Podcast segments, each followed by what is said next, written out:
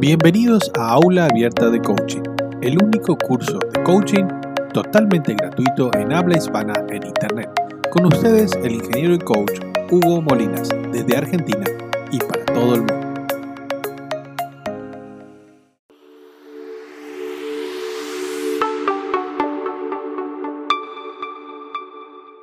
lindo poder charlar sobre algunos de los grandes temas, grandes temas grandes clásicos del coaching sería. grandes clásicos Totalmente. del coaching, ¿sí? Hay Totalmente. grandes temas clásicos del coaching o no, Claudio, ¿sí? Estamos ahí armando los palitos, esto está saliendo ya, transmitiéndose a Instagram, perdón, a Instagram no, pero a Facebook. Facebook. Instagram no nos deja todavía, pero a Facebook sí. Ya vamos bajando. Con todo lo que podemos, la computadora nos puede acompañar porque nos dice, cuidado que te- me faltan recursos. Recursos insuficientes, sí. Recursos insuficientes. Vos, Bueno, vos estás entonces, en Argentina, ¿no? Recursos Sí, se insuficientes. nota que estamos en Argentina, recursos insuficientes. Sale, esta es una cosa para, para acostumbrarse un poquito más nomás. Pero bueno, bienvenido entonces, Claudio. ¿eh? Claudio, un gran amigo de hace. El primer, sacábamos la cuenta con Claudio, el primer vivo con Claudio lo hicimos hace, dos años. y medio atrás, más o menos, Sí, Claudio. sí, ¿no? señor. Hicimos un vivo por Instagram. Sí, yo, y yo recién estaba estrenado en esto que vamos a hablar hoy. que Tal cual. ser mi propio jefe. Tal cual. Yo recién había salido de, de- la empresa donde trabajé muchos años y Claudio ya se había animado unos años Había antes, ¿no? recorrido, de sí. años antes, Sí, sí, unos. sí, este camino. Y hoy vamos a hablar de esto, ¿no? De grandes temas del coaching. Hoy quiero ser mi jefe, quiero ser mi propio jefe o quiero tener mi propia empresa o quiero ver para trabajar por mi cuenta. Grandes temas del coaching, grandes decisiones que hay que tomar de vida y es muy bueno poder contar con un coach. Yo no sé si vos tomaste, tuviste algún coach o no, Claudio, ya vamos a hablar de esto. Y bienvenidas a María Fernanda, los que se van sumando, eh, a Carol Klinkbiel. Un gustazo, Carol. Pónganlos en el chat desde donde están ingresando Aula Abierta de Coaching, donde todos los lunes a las 19 horas nos juntamos simplemente a hablar de esto que tanto nos gusta a todos, que es coaching, eh, motivación, eh, autoayuda, filosofía, desarrollo personal. ¿Sí? Y Claudio va a estar con la cámara abierta porque vamos a hacer un especial, esto charlando con Claudio, pero por el chat y por el audio, por ahí pueden preguntar a ustedes, cualquiera de ustedes puede preguntar, hacer una consulta, intervenir, consultar en el chat. Desde Oberá nos dice Carol. Ah, bueno, un gustazo Oberá, muy bien, los misioneros se hicieron presentes. Están siempre los hermanos venezolanos presentes, están siempre desde Mendoza, están los faltaban los misioneros. Muy bien por los misioneros Tal cual, tal que cual. aparecieron. Excelente. Excelente. Bueno, el representante de misiones que lo tenemos siempre es Catolaro, pero bueno, hoy, hoy eh, él podía haber dado también participado con nosotros, por, eh, pero otros compromisos no le permitieron, como dice, otros compromisos, ¿viste? Cuando, Sí. cuando dice "Uh, otros compromisos no le pudieron, no le permitieron estar presente. Eh, hoy otros compromisos no le permitieron estar presente hoy, pero otro que podría hablar también de quiero ser mi propio jefe. Eh, y es más, lo vamos a mencionar también como ejemplo Ariel, así que estará presente en espíritu. ¿eh? Bueno, eh, bienvenido entonces a todos los que van entrando en la aula abierta de coaching, a Carol desde Oberá, a Sheila. Un gustazo, Sheila, ¿desde dónde te contactás? Everardo, un gustazo, me parece que la primera vez que estás. iPhone de Roberto, un gustazo contactarte, desde- colócalo en el chat desde dónde se están conectando. ¿eh? Y bienvenidos al aula abierta de coaching, un espacio donde charlamos de coaching en forma gratuita, en forma gratuita todos los lunes a las 19 horas. Recuerden que tenemos un grupo WhatsApp donde nos vamos su- sumando todos los alumnos de aula abierta de coaching para estar en contacto de todas las novedades, ¿eh? todas las, eh, las actividades que realizamos tanto en el Centro Inward de Formación y Coaching, ¿eh? donde estamos con Claudio, tanto como también desde parte de la IAC, International Association of Coaching, donde también eh, formamos parte desde Argentina, ¿no? La casa desde Buenos Aires. Buenísimo, Sheila, un gustazo saludarte. Buenísimo, tenemos Buenos Aires, Oberá, desde Resistencia aquí para todo el mundo, desde Vaca, ese sí que desde Vaca Muerta. Mendoza pasando por Vaca Muerta hasta Oberá, ¿sí? Estamos todos, ¿sí? Hay veces que estamos recontra internacionales, que venimos desde Florida, pasando por Nicaragua y vamos hasta Ushuaia. Bueno, hoy, hoy eh, nos toca bastante amplitud. Así que bueno, gracias Claudio por aceptar charlar conmigo de estos temas. Siempre charlamos de temas de gracias. porque siempre estudiamos, trabajamos, hacemos miles de proyectos con Claudios y concretamos algunos. Algunos, tal cual. Gracias a vos, Hugo, por la, por la invitación. a la gente, Claudio. ¿Quién es Claudio? Contale, contale quién es Claudio Flores, buenísimo. Contale quién es Claudio Flores, ¿eh? como ya dimos siempre nombre, colegio y promo. ¿Ah? Tal cual. bueno, Claudio Flores. Y después yo le cuento cuál es la idea. Bueno, dale. Claudio Flores es un apasionado del estudio, un amante de la humanidad y, un apasionado del, coaching. ¿sí? Em, Claudio Flores tenía, siempre estudió una, en carreras técnicas, yo soy técnico electromecánico de la secundaria, técnico químico de la universidad, estudié ingeniería química. Colega, colega técnico electromecánico. Tal cual. Eh, bueno, en mi familia, básicamente, el, mandato era serás ingeniero o no serás nada. De hecho, mi hermana es ingeniera también. Eh, así que... Eso sí que es un mandato fuerte. ¿eh? totalmente, totalmente. Después nos reíamos con mi hermana y analizábamos. Pasa que mi papá tenía que trabajar y no tuvo tiempo de estudiar ingeniería porque ingeniería es una carrera que demanda mucho, mucho tiempo. Así que bueno, a él le quedó esa, es, eso pendiente y nos pasó a nosotros. Bueno, eh, estudiando ingeniería química, yo quería ser director en un... Quería ser director en una multinacional, así que bueno, yo estaba en el Chaco, la única multinacional que teníamos por acá era CE. Quilmes eh, y todos mis compañeros iban a trabajar en Quilmes, entonces yo dije, no, me voy a ir donde hay muchas multinacionales, así que empecé a mandar currículums a Buenos Aires, Rosario, Córdoba, Mendoza. Em, Qué bueno, y bueno, estaba en el Chaco. Cuando terminé de cursar, me sale un trabajo como asistente en, en Buenos Aires, así que bueno, ahí empieza mi, mi, carrera profesional, por así decirlo. Y, ahí me mudo a Buenos Aires y empecé a trabajar como asistente en, la transportadora de gas del norte, asistente de proyecto para terminar toda la documentación técnica de los gasoductos, estos que están instalando ahora, gasoductos del norte, eh, para esos. Ah, mira sí. Este, bueno, después de ahí eh, fui, pasé a, a una textil industrial con 750 personas a cargo como responsable de producción y calidad.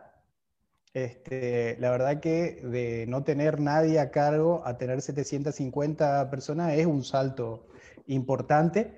Es un poquito mucho, ¿no? Tal cual. En tres turnos había que hacer la, la, organización de la producción, había que hacer un, un montón de cosas. Pero bueno, ahí me pasó algo muy raro, porque resulta que tenía un jefe, un jefe de, servicios que era chaqueño, entonces él hacía todo lo que yo decía. Y un día pasé y dije, che, esta máquina andaría mejor con, con agua a presión en vez de con vapor. Y eso fue un sábado a la noche cuando yo ya me estaba por ir y el lunes cuando vine ya estaba cambiada toda la instalación para que esa máquina funcione con agua. Y así en dos o tres oportunidades. O sea, yo, yo pensaba en voz alta y él hacía. Entonces, eh, digamos, tenía técnicamente todo, todo lo que necesitaba, el sueño del, del ingeniero. ¿no? fantástico eso. contando qué se siente, que eso, ¿no? Que es, es, una, es una gran responsabilidad. Yo me fijaba después hacia los alrededores quién había. Porque al poder viene gran responsabilidad. Totalmente. Este, de hecho, me pasó que, dije, che, el layout no está tan bien. Y entonces él me pregunta, bueno, ¿y cómo sería? Y así, más o menos de esta forma, acá por la circulación, y en un fin de semana me movió todas las máquinas, cambió el layout de la fábrica en, un fin de semana de un sector, es una cosa de loco. Este, bueno, ahí me di cuenta que, bueno, la parte técnica me llevaba a una parte del camino pero eh, que, no era suficiente, porque después de grandes cambios no teníamos grandes diferencias en los resultados. Entonces me puse a hablar con la gente. Y empecé a trabajar con la gente, empecé a hacer competencia con la gente, qué sé yo. Ellos me tiraban algunas pistas y yo le hacía caso y, nos pusimos a trabajar en conjunto y con pequeños cambios, eh, trabajando con la gente, empezamos a tener grandes cambios en los resultados. Entonces dije, ah, pará, te voy a trabajar con la gente. ¿Sí? Entonces, bueno, ahí empezó mi, en realidad, yo siempre tuve, digamos, vengo de una familia que, es socialmente muy sensible, pero ahí es donde me di cuenta esto que, decía, o sea, la parte técnica me lleva a una parte, pero después la gente, hay que trabajar con la gente para obtener diferencia en los resultados. Así que bueno, estuve ahí un tiempo y después pasé a una multinacional alemana. Eh, como gerente de, calidad, seguridad, salud ocupacional, medio ambiente, un sistema integrado de gestión, entré en un momento muy particular de la empresa donde eh, me dieron la instrucción, eh, mi jefe al que yo estaba reemplazando tenía 10 años de eh, programación, ¿sí? Y, bueno, yo entré y lo primero que me dijo mi jefe, el, el, presidente de la compañía, es, no hagas ningún cambio atenete al plan de Fujimi, que era el que, la persona que se estaba yendo. este, y bueno, Fujimi seguramente era un señor con barba larga y ojos rasgados. Era, era un japonés así chiquitito que, que controlaba todo, digamos, con la mirada. Este, el segundo nombre era calidad de Fujimi. este, bueno, después de, de, dar una vuelta por la planta, yo me doy cuenta, él me dice, mira, nosotros sabemos que no nos va a ir tan bien, pero igualmente atenete a los planes de Fujimi. Yo doy una vuelta por la planta un, par de semanas y me doy cuenta que sí podíamos certificar, que sí nos podía ir bien en las evaluaciones, pero que teníamos que hacer cambios. Entonces le tuve que apostar el, puesto a mi jefe, le tuve que decir, bueno, si nos va mal, a mí para, para cubrir la vacante estuvieron buscando dos años, ¿sí? Este, entonces le digo, si, si, me va mal, yo mismo te busco el reemplazo y lo entreno para que ocupe el lugar y me voy sin decir palabra. Ahora, si me va bien, vamos a conversar. Y no fue tan bien. es como que te jugaste un poquito, ¿no? me la jugué, me la jugué. Era, era valiente en ese tiempo y me la jugué. Este, bueno, no fue tan bien que me hicieron una recomendación para que forme parte del directorio a nivel mundial. Y bueno, así es que mucho antes de lo que yo pensé, me transformé en director de una multinacional. De hecho, somos los, éramos cinco los directores y yo era el más joven, el director más joven en la historia de la compañía, una empresa que tiene 175 años, bueno, ahora ya debe tener 180 eh, años y, nunca tuvo un director que de menos de 50 años. Bueno, yo con mis 30 recién cumplidos eh, era director. de hecho, eras un, como en Argentina decimos, eras un pibe, eras un niño. Era un pibe. De hecho, que nos íbamos nosotros en, en, en las reuniones, después de las reuniones, muchas veces se iba a comer con, con, los otros directores y siempre me, me, sentaba, digamos, al lado de alguno de los otros directores y venía y le decían, ¿su hijo qué se va a servir?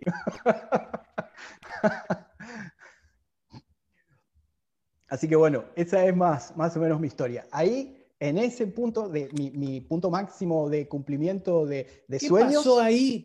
Ahí está el punto eh, de lo que vamos a hablar. ¿Qué pasó ahí que decimos, ese fue Claudio, eh, y esa la charla la tuvimos también la primera vez que charlamos largo, así, una mañana fría mientras tomábamos un café, era Claudio. Ahí la misma inquietud que hoy te pregunto frente a más personas, incluso ante el amigo Everardo de México, de Carol de Oberá Misiones.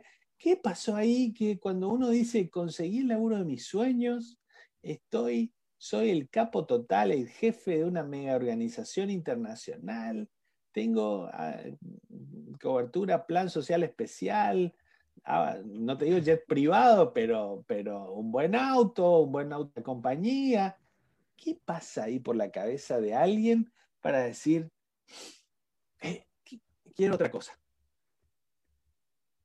Sí, bueno, un rato se disfruta. Te voy a decir, es lindo que, te vayan a buscar y que te diga el señor director, te busquen en una nave así, en un, eh, que tengas un chofer que, que, te vaya diciendo, usted señor, qué sé yo, que te lleven a un hotel cinco estrellas, es lindo, es lindo.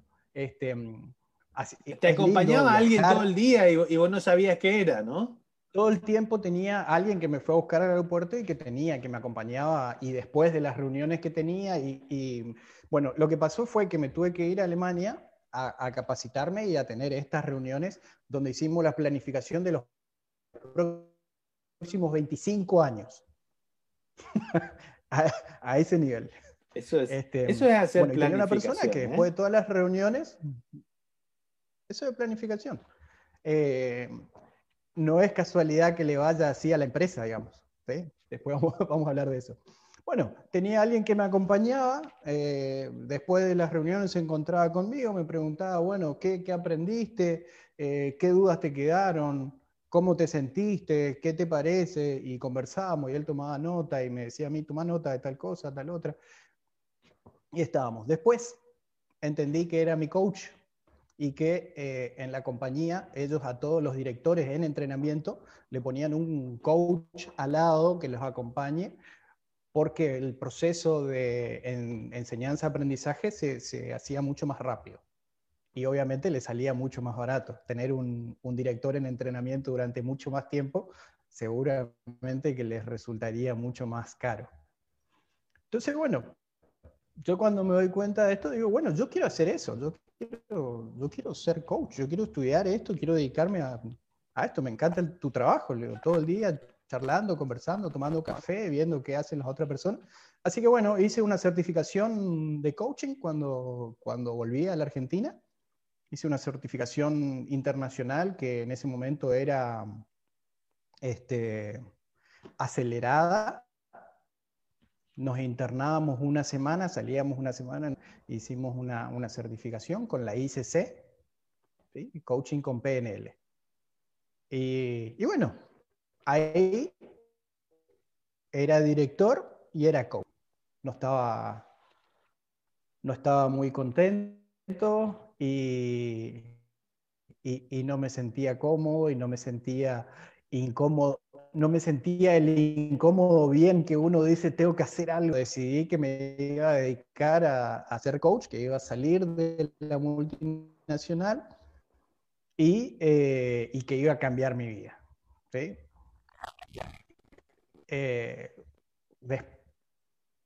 un tiempo después, me doy cuenta, digamos, que lo que me había pasado en ese momento es que había alcanzado todos mis objetivos que tenía. Si en ese momento me hubiera puesto otros objetivos, por ahí seguía trabajando en la multinacional y viviendo ese, ese ritmo. Pero bueno. ¿Qué pasó con tu coach ahí? ¿Ya no estaba al lado tuyo? Ya no estaba, ya no estaba al lado mío. Pero bueno, durante la certificación,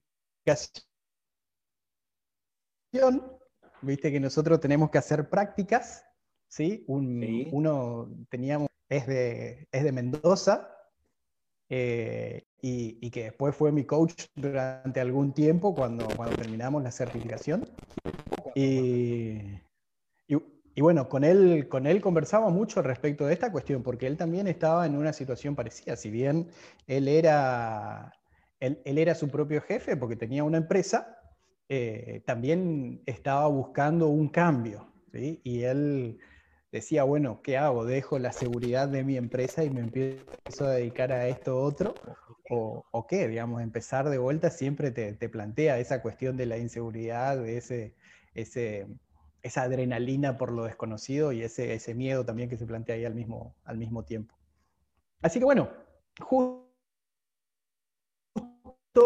en ese momento se dio una, una situación, una situación de salud familiar por la cual nos tuvimos que volver al, al Chaco, a Resistencia, a hacerme cargo de, de, de, la empresa familiar, de mi familia, y que duró poco tiempo.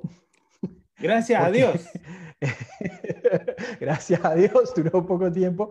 Bueno, no sé, uno nunca sabe lo que pudo haber sido, ¿no? Eh, eh, y, y, bueno, pero eso me trajo a donde estoy. Así que ahí es donde armé mi, mi empresa, la consultora FBA, y, y me largué 100% a ser coach coaching profesional.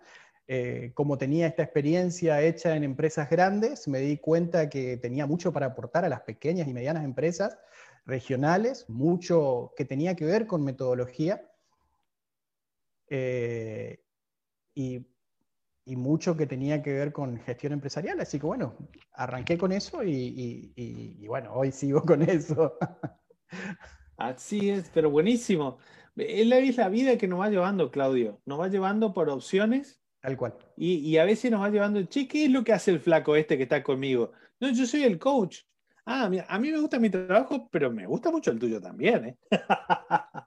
me gusta mucho el tuyo también, ¿eh? esto de estar conversando con la gente. Eso de andar paseando. A desbloquear el potencial de, las personas, a abrir el, oído, el corazón, a prestar atención en cosas que los demás no captan. Eh, es que ese es tu trabajo, está bueno también, ¿eh? Mira que esto también está bueno, pero esto lo que vos haces también está bueno. Qué curiosa la manera en que el coaching aparece en nuestras vidas y eh, nos va cambiando, ¿no? Y este proceso gradual de ir viéndose uno, es decir, ¿qué más hay para el futuro? Este bichito un poco que, que nos inquieta. Por eso hoy el tema era este, Claudio, el tema era este cambio de... ¿En algún momento te dijiste vos quiero ser tu, mi propio jefe o fue algo que, que más bien te empujó la situación? En realidad, un poquito de esto, un poquito de lo Yo vengo de una. claro, yo vengo de una familia de empresarios. ¿Sí? Este, y, en, socialmente en nuestro, en nuestro país, por lo menos, yo diría que en nuestra idiosincrasia, si es que nos extendemos en Latinoamérica, incluso Iberoamérica, hay como dos culturas. Una cultura del empresariado y una cultura de la gente que trabaja en relación de dependencia. ¿Sí? Hay como, como dos mentalidades. Y eh, digamos que eso, eso me facilitó a mí el decir, bueno, yo opto por esto, por esto que, que ya sé que mi familia anduvo bien. Buenísimo. Eso como que te, te, te, orilló un poquito más, te ayudó un poquito más en el momento, en el momento oportuno ayudó a de tomar... eso precisamente... Claro, pero ¿qué me ayudó? Lo que, lo, que me ayudó de eso es el, tener la convicción de que a uno le puede ir bien.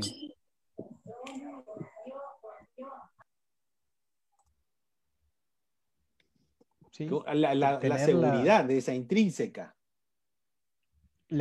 sí, la convicción de que le puede ir bien. O sea, te puede ir mal, pero te puede ir bien. Cuando, cuando vos decís, bueno, acá por este lado no, no me está dando resultados, necesito un cambio ya, porque si no me seco como una planta a la que no se le riega, este, y, me puede ir bien, tengo una experiencia, por lo menos una experiencia que es eh,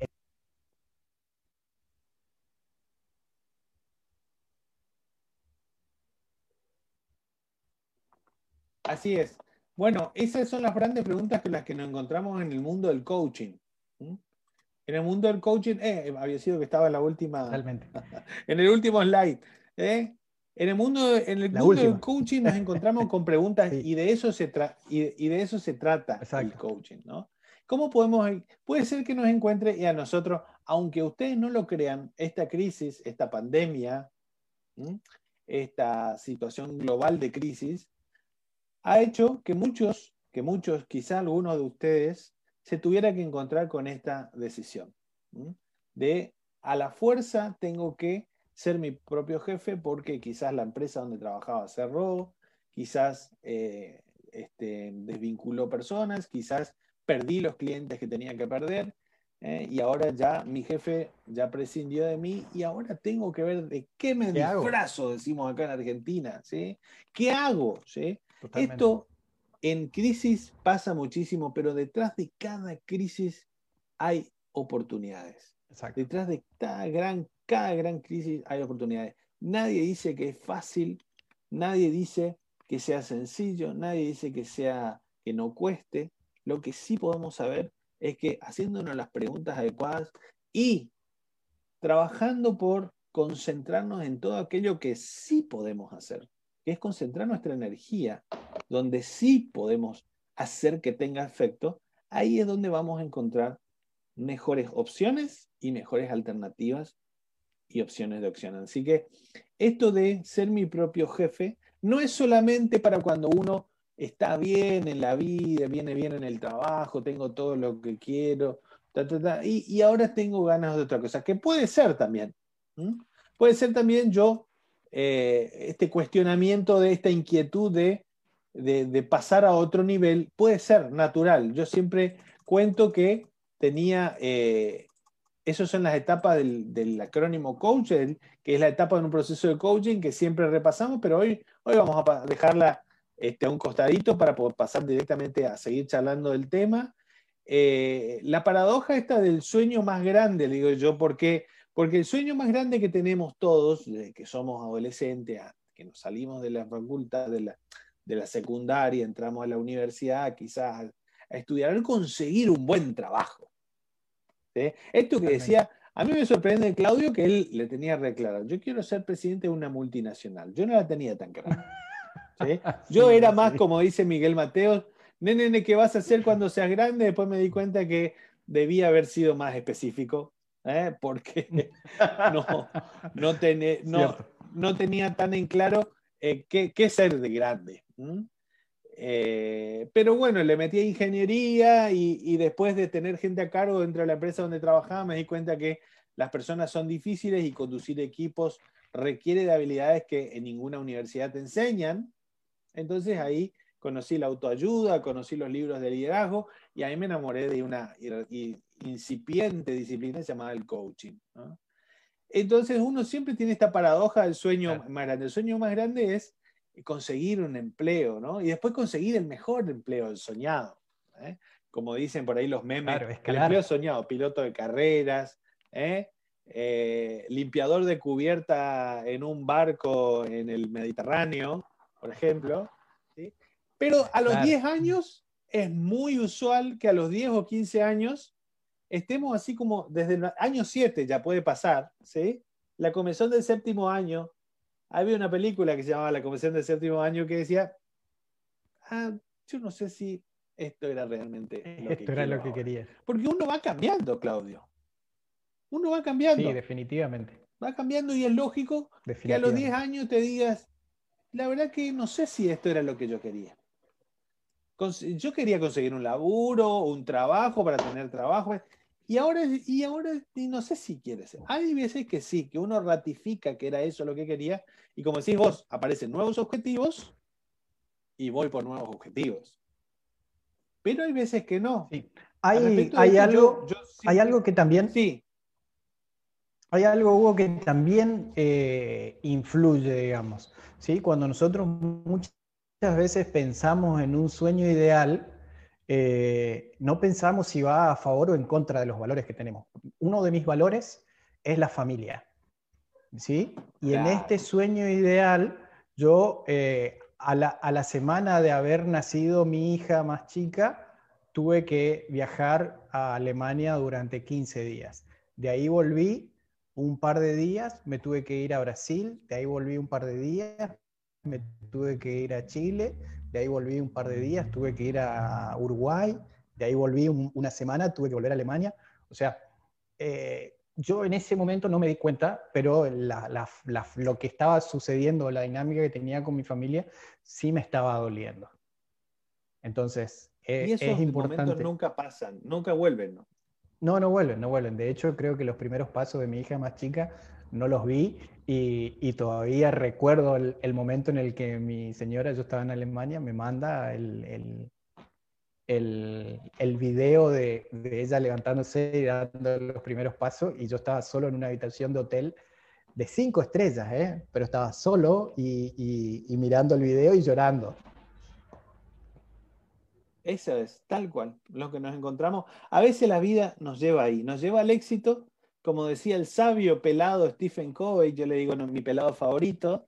¿eh?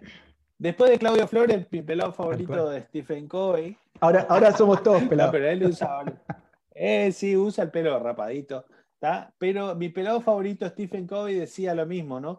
Pintar una hermosa pared con la escalera, y al verla terminada pintada, después te bajás, mirás, y te das cuenta que no sé si esta era la pared que tenía que pintar o no, ¿no era aquella o era aquella?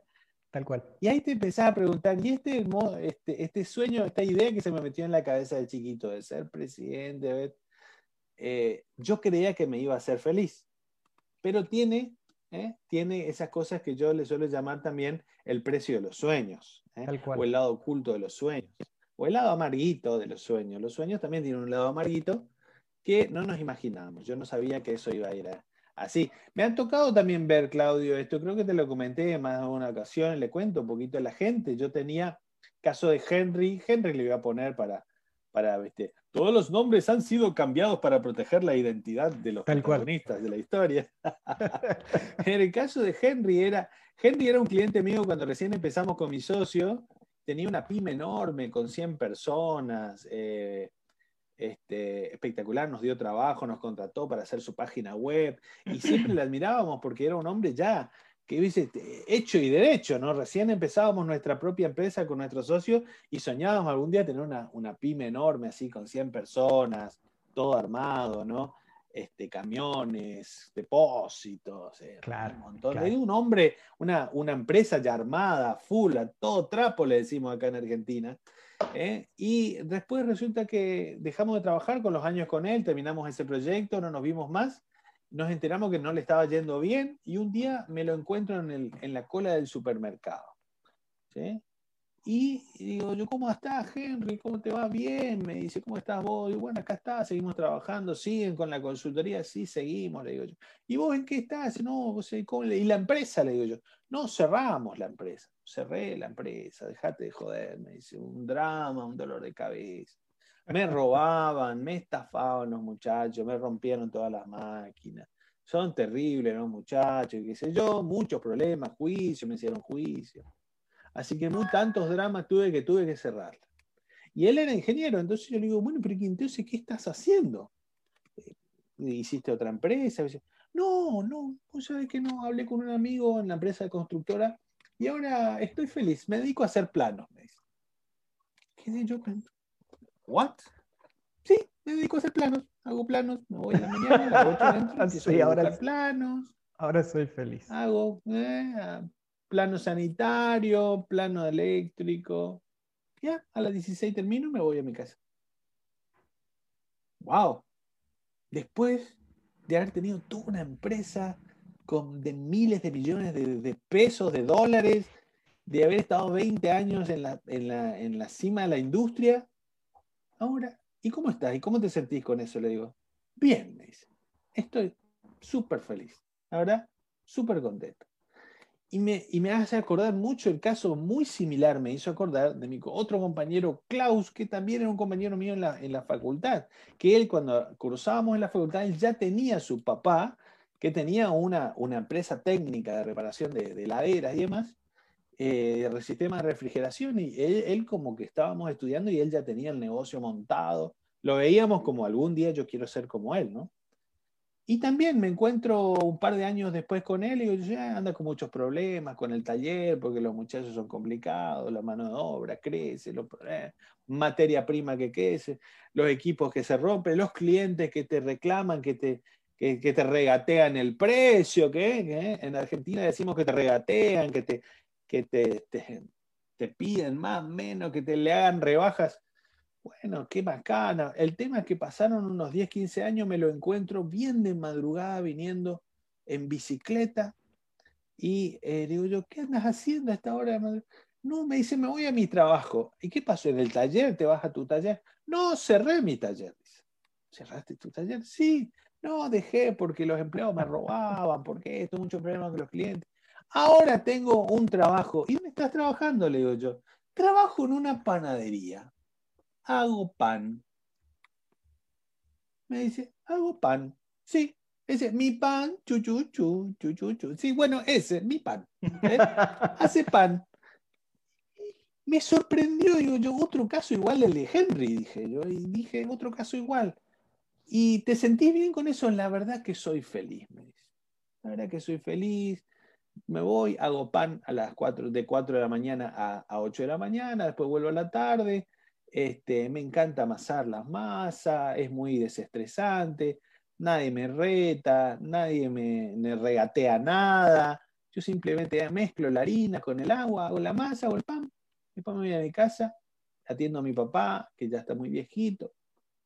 ¡Wow! Digo yo, wow. ¿eh? Y, y, ahí también relaciono con el caso de Eddie, que cuando yo estaba en recursos humanos en la empresa donde trabajaba, eh, hablé con mucha gente que se quería ir, con muchísima gente. Es más, mi trabajo era hablar con gente que se quería ir. Es más, mi trabajo era hablar con gente que no se quería ir, para ver si se quería ir. Pero de alguna manera yo convertía esa charla en para tratar de convertir en espacios de coaching, ¿no? Y mucha gente, y mucha gente este, encontraba en eso. Dice, sí, la verdad, estoy cansado de 25 años de darle a esta empresa sudor, a trabajar los fines de semana, dejar a mis hijos, a mi familia, viajar. Y resulta que cuando viene una nueva gerencia, viene una nueva política, todo eso que yo hice, las propuestas, las mejoras, las carteras de los clientes, se lo dan a otro, eh, deshacen, rompen, dan, tiran, eh, uno le hace una propuesta, totalmente te desprecian porque no venís, ya no sos del, palo de, de, los nuevos, de los nuevos gerentes, de los nuevos dueños de la empresa. Me siento maltratado, me siento no reconocido, me siento... Lo único que quiero es hacer un buen arreglo y ser mi, salir afuera y ser mi propio jefe, decía mi compañero Eddie. Y charlando, charlando, hicimos un arreglo y se fue. Y después me lo encuentro porque después te tengo que encontrar recursos humanos, después te tiene que encontrar, te tiene que entregar tus papeles de, de, previsionales, ¿sí? Y dice, ¿cómo estás? Bien, me dice, bien, se lo veía, se lo veía ya con, no con saco y corbata de vendedor, estaba de, de bermuda, de remera, pero dice, bien, estoy entusiasmado, tengo este proyecto acá, este otro proyectito allá, esto allá, me estoy moviendo, capté tal cliente allá, en tal parte estoy armando otro, otro mm, negocio con un amigo, allá estoy con mi hermano, así que la verdad que estoy re entusiasmado, estoy reenganchado haciendo mil cosas. Y lo veía feliz. Entonces digo yo, hay un tiempo bajo el sol, como dice sabiamente las escrituras, para cada cosa. Todo tiene su tiempo bajo el sol. Y esto puede estar pasándonos a cualquiera de ustedes, nuestros amigos que nos están escuchando ahí. Quizás su tiempo bajo el sol ¿sí? Eh, se necesite revitalizar en esta crisis. Nadie, nadie les va a decir cuándo es el momento de qué. Pero hay que estar abierto a las posibilidades.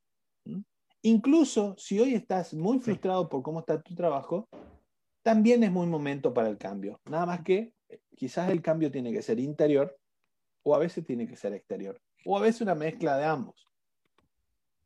¿Puede ser que se dé esto, Claudio, o no? ¿Hay un tiempo bajo el sol para cada cosa? definitivamente, hay un tiempo para cada cosa. Yo digo, y yo soy muy mal humorista, ¿sí? Yo soy ese que se olvida el final del chiste o que empieza, empieza por el final y después dice, ah, no, no, no, em, em, empezábamos así.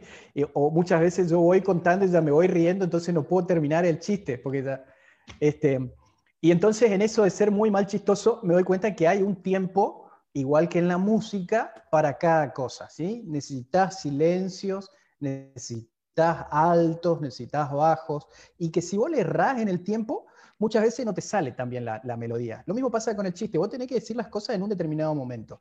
Lo mismo pasa con, con esto, con la vida, con la toma de decisiones. Por eso es que yo me dedico a desarrollar, por eso digo, habilidades para el éxito. ¿Sí? ¿Por qué? Porque primero nosotros tenemos que tener objetivos. Tenemos que tener esos sueños, pero esos sueños tienen que estar en correlación con lo con nuestros valores, si no están, por más que nosotros seamos la empresa más grande que, podemos llegar a ser y estamos jugando en contra de nuestros valores, no vamos a tener éxito, no vamos a ser felices. ¿sí? Entonces, ese tipo de cuestiones son las que, las que se plantean. Y, y sí, es como vos decís, hay un tiempo para todo. Muchas veces uno dice, eh, bueno, yo necesito eh, autonomía, necesito libertad, necesito eh, salir adelante por mis propios medios o necesito crecer y yo veo que en esta estructura no puedo crecer, Eh, y en esos casos, bueno, quiero ser mi propio jefe. Y hay otras veces en las que uno dice, bueno, estoy cansado de tanta incertidumbre, necesito... Estoy cansado de ser mi propio jefe. Por eso hablo de una paradoja, ¿no? A los 10 años viene la paradoja. Estoy cansado. Es una paradoja, ¿sí? No es una paradoja, porque estamos hablando siempre de las necesidades. ¿Sí? Nosotros necesitamos seguridad. ¿sí? De alguna manera, si el ser nuestro propio jefe nos da una seguridad que estamos necesitando, eh, esa va a ser una medida. Nosotros también necesitamos eh, variedad, necesitamos desafíos. Si estamos en un trabajo mucho tiempo haciendo lo mismo todo el tiempo, llega un momento en el que decimos, bueno, para, quiero, quiero otra cosa. Es normal. Empiezo a mirar, exacto, o cuando no, cuando no, no, nos sentimos valorados. Totalmente. Nosotros sentimos que nos maltratan, entonces queremos cambiar y empezamos a buscar otro empleo, o cuando sentimos que no crecemos, cuando nos damos cuenta de que tenemos un techo y que hasta acá llegué y esto va a ser el final de mi vida laboral, ahí también queremos cambiar. Son señales. ¿eh? Cuando, cuando dice, cuando empezamos a ver que el pasto es más verde en la casa del vecino, quizás necesitamos cambiar este, algo tenemos que cambiar. y esa inquietud, esas inquietudes nos llevan al coaching, pero no siempre tomamos el camino del coach o, contratamos un coach que nos pueda acompañar en el proceso, porque no hay que ser apresurado para tomar estas decisiones. ¿sí? Hay que masticarlas, hay que madurarlas, incluso hay veces hay que planificarlas con años. Hay que hacer un plan. Exacto, hay que, hay que hacer un plan, sí. Un plan que sea sustentable y que sea a largo plazo. Que bueno, que eso es, lo que aprendí. Ahora, nunca. Lo que aprendí de las empresas, de las grandes organizaciones, digamos. Ellos dicen, bueno. Plan a 25 años. Lo que tenemos hoy es el contexto. Nosotros queremos saber acá 25 años dónde queremos estar. Y no importa el contexto, tenemos que ir haciendo lo necesario para ir cumpliendo los, los hitos para llegar ahí. Eso es algo que a mí me partió la cabeza, por ejemplo, porque yo viniendo de una familia de empresarios, siempre estábamos en la coyuntura, siempre viendo cómo, no, no puedo planificar a seis meses, no puedo planificar a dos años, mirá lo que es la economía, la hiperinflación, que acá, que el cambio de gobierno. Totalmente. Y, la, idea o, la mentalidad de la empresa grande es otra. Sí, sí, sí, sí, totalmente, totalmente. Bueno, por eso eh, nunca, hay, nunca digas de esta agua no, de, no es de beber, ¿eh? porque hasta, hasta los que estamos muy contentos con, nuestro trabajo, puede un día que nos sumen en alguna de estas variables y nos diga, che, la verdad que estoy para este, otra cosa. Hace un rato me entero que mi nutricionista eh, deja la profesión. Digo yo, y, está en, un, en, una red de mercadeo recopada con, con, este, con comercializar productos. Entonces, bueno, genial, digo yo, o sea, cada, cada uno tiene su etapa para cada cosa. Y, hay que respetar mucho eso y lo importante es que nos preparemos en todo lo posible. ¿Por qué? Porque nunca sabemos cuándo se va el día y la hora de tomar la decisión. Generalmente uno... Sí, pero ¿qué es mejor? Sí, ¿qué es mejor? claro. No, no hay mejor. O sea, mejor es lo que te va bien en el momento, claro. Totalmente. Es que uno, uno no, puede, no puede decidir cuándo lo va a hacer, eh, porque quizás el momento, el momento en tu caso es el, tema de salud de tu papá, por ejemplo. En mi caso se dio, se dio cuando mi jefe me dijo, bueno, todas esas buenas ideas que vos pensabas, ¿te acordás? Sí, bueno, ahora la vas a poder hacer realidad. Ajá, ¿por qué? Porque la empresa ha decidido premiarte con un retiro. Ah, qué bueno. Menos mal que ya tengo todo preparado. Y bueno, eh, pero uno nunca, lo único que uno puede hacer es prepararse. Claro. Y lo único que uno puede hacer es prepararse, es planificar. Entonces, cuando se lo conté a mi socio, le, le dije yo, ¿viste el plan que teníamos de, de salir de la empresa en 10 años? Sí, bueno, se está concretando, porque las cosas van ocurriendo según uno las planifica. Nada más que a veces el timing te lo da la vida. A veces el timing te lo da la vida. Y hay que saber escuchar al momento, al universo y confiar mucho en, en la familia, porque la familia al fin y al cabo y los, los afectos y los, son los que te van a, soportar y solventar esa difícil decisión, ¿sí? A eso viene esto, los requisitos, ¿no? Eh, Kiyosaki, Robert Kiyosaki, ustedes lo habrán nombrado, eh, escuchar, ¿no? Gran gurú de, de, las finanzas. Él tiene todo un libro escrito de cuándo dejar tu empleo, ¿sí? Pero yo digo, ¿cuántos deben poder seguir todos sus pasos? uno por uno. Dice, cuando tu ingreso pasivo supere a tus gastos y duplica tus gastos de familiares, ahí recién es el momento de... Ojalá se dieran todas esas condiciones. Claro, la verdad lo, de, lo, de Kiyosaki es uno de los modelos, ¿sí? Que, que él te dice que tenés que empezar a, planificar financieramente eh, el momento en el que vas a dejar tu, empleo, porque él entiende que el empleo es nada más que el sustento financiero de, una actividad. Pero hay veces que no, se da, no se da así la cosa. Hay, veces que no se da, sí, sí. Entonces, esos requisitos, eh, en esos requisitos, sean esos requisitos u otros, la decisión es siempre de uno. Sí. Al fin y al cabo, la decisión es nuestra, pero eso no significa que tengamos que tomar la decisión solos. Así que es buena idea contratar un coach y hacerse acompañar con un coach para un proceso de, ir haciendo un discernimiento de, cómo está uno con su, con su vida profesional, con su deseo de querer cambiar ¿eh? y no tomar decisiones a las apuradas, a la ligera y poder compartirlo también en familia. En familia, que la familia también vaya viendo ese proceso y vaya opinando y vaya acompañando. Y se vaya porque aunque la decisión, se vaya preparando, aunque la decisión sea nuestra solamente, no es una decisión que, debamos tomar solos. Eso, tomar solo la decisión es otra cosa. Sí. Em, hay, otra cosa que, a mí yo lo aprendí cuando, cuando em, em, me puse a trabajar con el coach este. O sea, yo antes de hacer el cambio tuve la posibilidad de, trabajar con, Fernando ahí de, de Mendoza.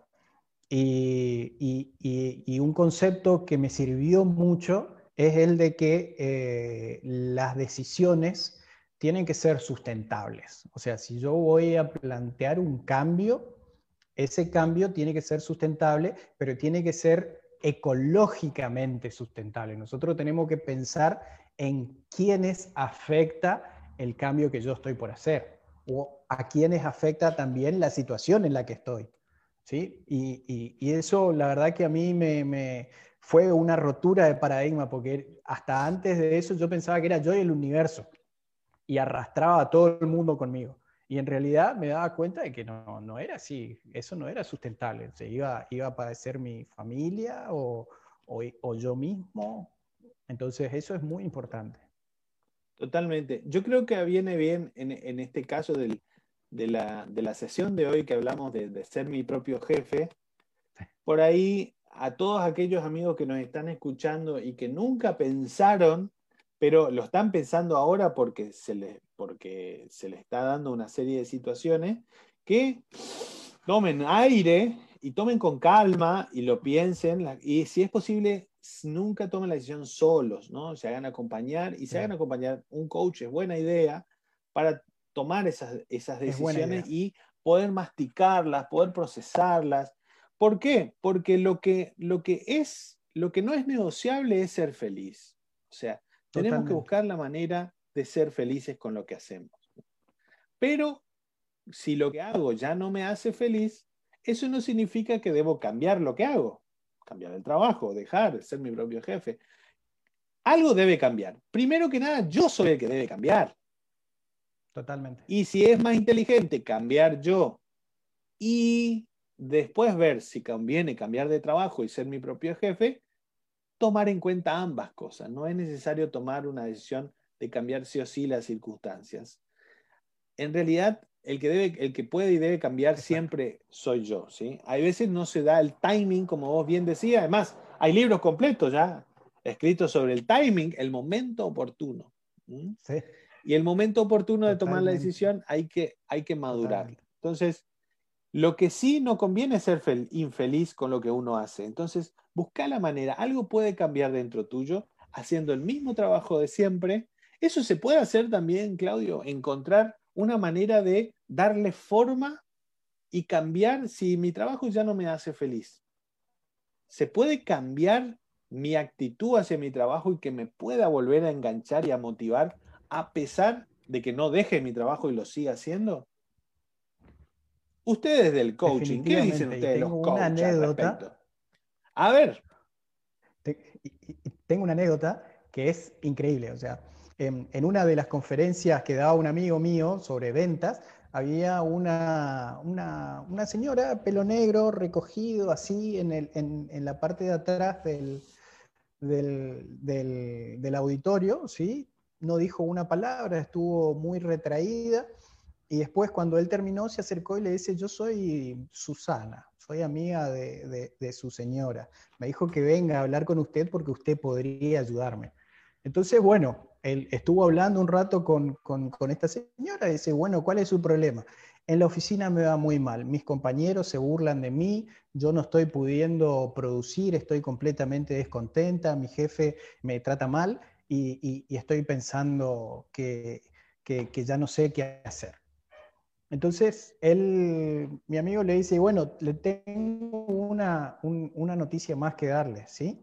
Este, la van a echar dentro de poco. Pero ¿y usted cómo sabe eso? Y es muy, y es muy, es muy notable, dice, si usted se está llevando mal, no está haciendo bien el trabajo, se lleva mal con su jefe y con sus compañeros de trabajo, lo más probable es que la echen. Usted, usted puede perder el trabajo. Uno más uno. ¿Cómo se siente con eso? No, claro, dice, yo no puedo perder el trabajo, qué sé yo. Entonces vamos a hacer una cosa, vamos a hacer algo ya que le va a ayudar a usted a mantener su trabajo. ¿Usted quiere mantener su trabajo? Sí. Bueno, vamos a anotar 20 cosas que sí le gustan de su trabajo. Y pensó un rato y la señora dice, no, no se me ocurre ninguna. A ver, ¿a usted le gusta cobrar? Sí, me gusta. Anote. Anótela. Bueno, empezó, me gusta cobrar. ¿Le gusta que los fines de semana, los fines de semana tenga para usted? Sí, bueno, anótelo. Entonces anotar. No me gusta cuánto cobro. Bueno, eso no anote, anote lo otro. y así. Anote lo otro, claro, lo que le gusta. Entonces le dice, los primeros 15 días, todos los días, agarre y lea esta lista frente al espejo y entre 15 días, diga, en vez de decir me gusta hacer tal cosa, me gusta hacer tal otra, diga yo amo tal cosa de mi trabajo, amo tal otra cosa de mi trabajo y amo tal otra cosa. Pero hágalo, ¿eh? porque si no va a perder su trabajo. Entonces dice que la señora fue y hizo el trabajo. Seis meses después, él vuelve a estar en una conferencia, llega temprano, había una colorada con una camisa así, medio desprendida hasta por acá, sentada en primera fila, dueña del lugar. Este, al terminar la, la, conferencia, se para esta colorada y camina, haciendo ruido en el, en el lugar hasta llegar a él, una caminata muy enérgica, y le dice, ¿cómo le va? ¿Se acuerda de mí? Y entonces él le dice, no, la verdad que no me acuerdo. Yo soy Susana. ¿Se acuerda que hablamos? Sí. Usted no sabe, dice, después de que hablé con usted, empecé a hacer los ejercicios, todos cambiaron en la oficina. Todos cambiaron, empezaron a tratarme mejor, mi jefe empezó a ser mejor persona, qué sé yo. Y entonces él se rió y le dice, mire, no, no cambió, dice, lo que cambió fue usted. Porque se empezó a dar cuenta de las cosas que le gustaban. O sea, nuestra realidad es 75% interpretación. Nosotros podemos hacer todas las veces algo para cambiar lo que no nos gusta. Y muchas veces ese cambiar lo que no nos gusta es cambiarnos a nosotros, como perfectamente lo indicaste vos. Así que bueno, ahí hay un caso. Ahí hay un caso, tal cual. Pues todo, todo depende de la, de la actitud. Me tocó una vez una colaboradora, cuando recién llegué a un sector, y que yo veía que todos la trataban mal en ese sector, era, viste, hay, lamentablemente el bullying es, real por ahí en, alguna, en algunas oficinas, y eh, esto era una forma sutil de bullying porque esta persona era, era, una señora que tenía un, una forma de ser muy, eh, muy de eh, bromear pesado con los varones. Y ustedes saben que bromear pesado con los varones es como artillería pesada, ¿no? Y generalmente esto rápidamente, a partir del primero o segundo chiste, todos los días era la misma escena, se desprestigiaba y terminaban faltándole respeto a esta señora, pero esta señora no paraba, le daba y le daba y re, y re, trucaba, y era una diversión era para los hombres de esa oficina ese, ese intercambio de, bromas pesadas y, que rozaban la falta de respeto siempre. Si no lo rozaban, estaban ahí. Y a mí me sorprendía mucho porque yo venía de otro sector, de otra forma de tratarnos a las personas, y noté que esto estaba inculturado. Entonces, ¿qué hice? Despacito empecé a hablar con cada uno. Y digo, yo, usted, pero a usted le parece bien lo que hacen. No, pero acá está todo bien, acá es normal, es normal. Y bueno, primero empezando a poner algunas señales de alarma. De, al fin y al cabo, es una mujer, es una señora. Eh, vos te preguntaste si a ella le, le, duele, le molesta lo que le pasa. Y efectivamente, cuando me pude reunir a solas con esta, con esta señora, se largó a llorar a los dos minutos que entramos a hablar, porque ella no sabía cómo hacer para que la respeten. O sea, había tenido una coraza, ¿no? Se fabricó un personaje para poder responder a esa forma de relación que se produjo hacia, hacia ella. Entonces, eh, yo le dije, yo lamento que te haya pasado esto, pero eh, creo que se dio por, un, por una, una, mala, una mala dinámica de comunicación. Vos tenés que demostrarle a todos que vos sos una señora. ¿eh? Una señora, sos una señora, y una señora significa una mujer hecha y derecha, que merece respeto, atención, cordialidad, amabilidad, ¿eh? y que no está para los chistes pesados, esos que hacen los muchachos cuando, que hacen entre ellos, que los hombres pueden hacer entre ellos, pero la, la mujer no tiene por qué eh, compartir. Y entonces eh, invité a todos, uno a uno, despacito, en una charla de a uno, a que vayan cambiando y viendo esa manera de, cambiar de ver a la persona. Y cuando la empezaron a ver diferente, eh, al poco tiempo me comentaron, ¿viste cómo está fulanita? ¿Cómo está? Que se convirtió en una señora, me dijeron. Eso es una señora. entro, todos le saludan amablemente, como decís vos, cambió de look, cambió de la... ¿Por qué? Porque adentro suyo se recordó que era una señora, recordó que era una persona digna de afecto, de, de, respeto, de trato amable, cordial, como se merece una dama, ¿eh? una, una, señora, y realmente la cosa es tan importante esto que cambia dentro de nuestra imagen y cambia todo. Podemos cambiar. Entonces, estas grandes decisiones de vida se pueden masticar y se las puede tomar uno, y si es posible, no tomarlas solo, a pesar de que uno se las tiene que asumir, ¿eh? que la decisión al fin y al cabo es de tiene que poner el pecho pero eso no significa. Tiene que poner el pecho, sí, pero saber que uno no está solo. Exacto.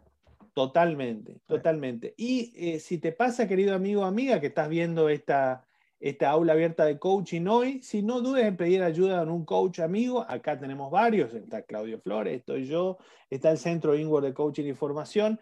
Y si no querés, por lo menos ponete a estudiar coaching, porque yo le digo siempre, estudiar coaching nos abre el corazón, nos abre la mente, nos tiende puente hasta las demás personas, nos ayuda a abrir nuestra cabeza y a ver la realidad desde un punto de vista diferente. ¿sí? Estudiar coaching nos hace hacer coaching, y hacer coaching nos transforma como personas. ¿No es cierto, Claudio? ¿Coincidís en eso definitivamente, también? Definitivamente, Estudiar coaching nos, nos abre posibilidades. Totalmente, sí, sí.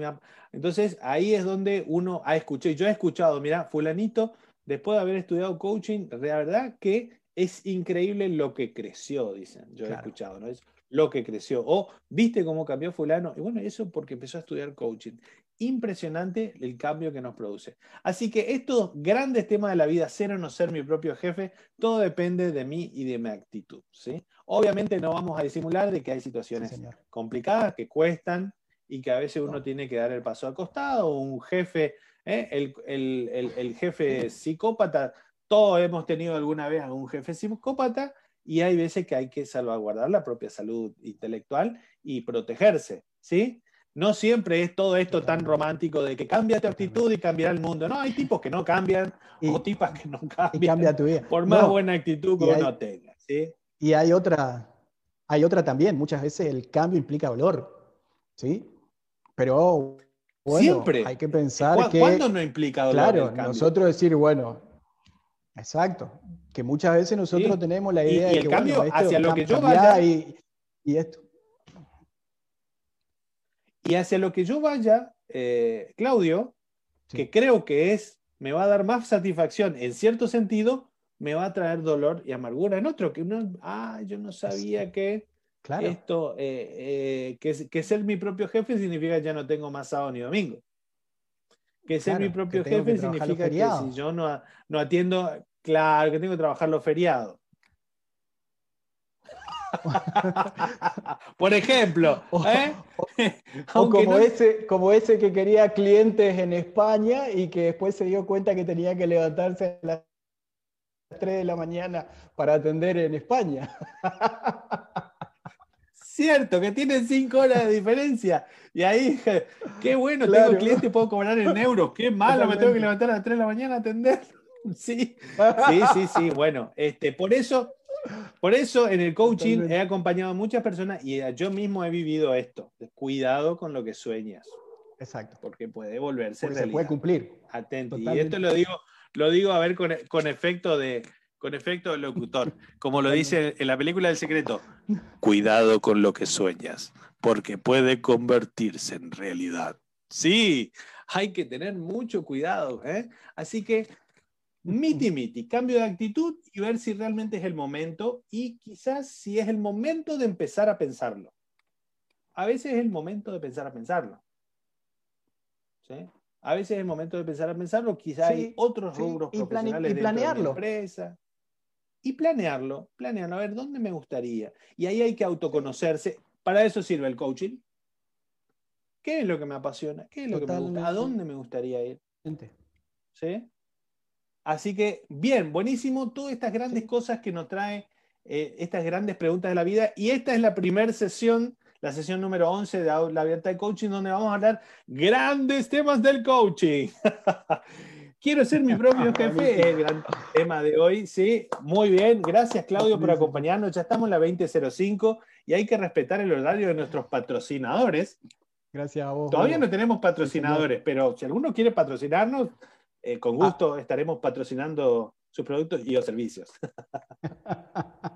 Te comiendo una, una papa frita así, este, o hablando de, mientras, un- Claro. mientras hablamos de otra cosa, típico. Bueno, gracias Claudio por acompañarme hoy, Claudio. Totalmente. Gracias por confiar en el centro Inward para, Gracias a vos, para seguir eh, puliendo, puliendo tu, tu expertise. Gracias por acompañarnos en la IAC. Los invitamos a todos a sumarse al aula abierta de coaching. Recuerden, ya mismo les pongo en el chat, sí, les pongo en el chat eh, del. En el, en el chat del el grupo WhatsApp donde pueden sumarse y siempre estamos posteando ahí eh, los links los links de, de, lo- de la de las sesiones de aula abierta de coaching. Recuerden que pueden sumarse haciendo clic en ese link. También les voy a poner en el Facebook el, clic de- el link del grupo WhatsApp para que se sumen. ¿eh? Súmense. Bien. Recuerden que Súmense esta en- misma charla van a parar. Súmense en. Ahí le vamos a poner, súmense. en. van a parar a nuestro canal de YouTube, ¿sí? Hugo Molinas, eh, eh, youtube.com barra Hugo Molinas Coach. Sí, y donde van a tener todo el desarrollo. La idea es que en un lapso de cuatro años, esto es una maratón, puedan tener una formación amplia de coaching en el aula abierta de coaching. Si no tienen recursos, si no pueden pagar un curso de coaching y siguen Perfecto. el aula abierta de coaching a lo largo de sus cuatro años, esta, todo este material va a estar levantado dentro de la plataforma de centroinward.com.ar y van a poder hacer ahí un test y les va a dar un certificado de que cursaron el aula abierta de coaching y que dieron tal, tal, tal, tal, tal, tal el contenido de coaching. Y ese es nuestro aporte desde el Centro Inward de Formación y Coaching, el cual eh, Claudio es un gustoso colaborador, team, team partner, team partner, ¿sí? Eh, ¿Para qué? Para que toda la gente que sin necesidad de tener recursos económicos pueda hacerle bien el coaching. ¿sí? A todos nos hizo bien, nos hace bien el coaching y la idea es que no- ni siquiera tengamos que hacerlo. Como decía Jesucristo, eh, dad lo que recibieron gratis, dadlo gratis. Bueno, acá esto nos recibió gratis, pero vamos, a dar gratis, gratis. algo que no se puede dar gratis, que es el contacto de las personas, Exacto. nuestra experiencia, nuestro tiempo. Eso no tiene precio. Así que para ustedes, súmense y si quieren un curso de coaching, ya saben, curso de coaching. En el centro Inward tenemos carrera de dos años, coaching positivo, eh, curso de eh, supervisor de equipos, curso de oratoria, curso de ventas, que por ahora está pausado porque el mundo de las ventas está revolucionado, ¿sí? Y también eh, con Claudio estamos preparando el curso de emprendedorismo, ¿sí? Claro. ¿No es cierto, La- Claudio? Es un proyecto que estamos trabajando con Claudio. eh, la Totalmente. escuela, el, el revival del, del La- colegio de la escuela, escuela- de emprendedores. La, la Escuela de Emprendedores Exitosos, la Escuela de Emprendedores Exitosos, que ya tiene cinco años de edición, estamos viendo con Hugo cómo hacemos para pasarla al centro de InWork. Vamos a hacer un revival, un reload, recarget, así, y vamos a incorporarle más contenido. tanto blandos como duros, ¿eh? herramientas duras para los emprendedores que ahí esta pandemia nos ha hecho a todos, nos ha construido en emprendedores. Y si no, nos ha obligado a decir, che, aparte del sueldo tenemos que hacer otra cosa porque esto no alcanza. ah, bien, todos tenemos que ser emprendedores, quizás hacer las dos cosas al mismo tiempo. Lo invito la semana que viene a compartir eh, en aula abierta de coaching a las 19 horas vamos a ver otro tema. Sí, en la semana les confirmo cuál y con quién. Gracias, Claudio, por, este, por participar. Gracias a vos y a todos los que estuvieron participando. Bien, y, bueno, y un abrazo a todos. Muchas gracias por su tiempo. Nos vemos lunes que viene a las 19 horas, aula abierta de coaching. Inscríbanse, súmense al grupo WhatsApp y bueno, y sigan con nosotros. Gracias, Claudio. Gracias, a todos. Nos vemos en las siguientes. Chau, chau. Chau, chau.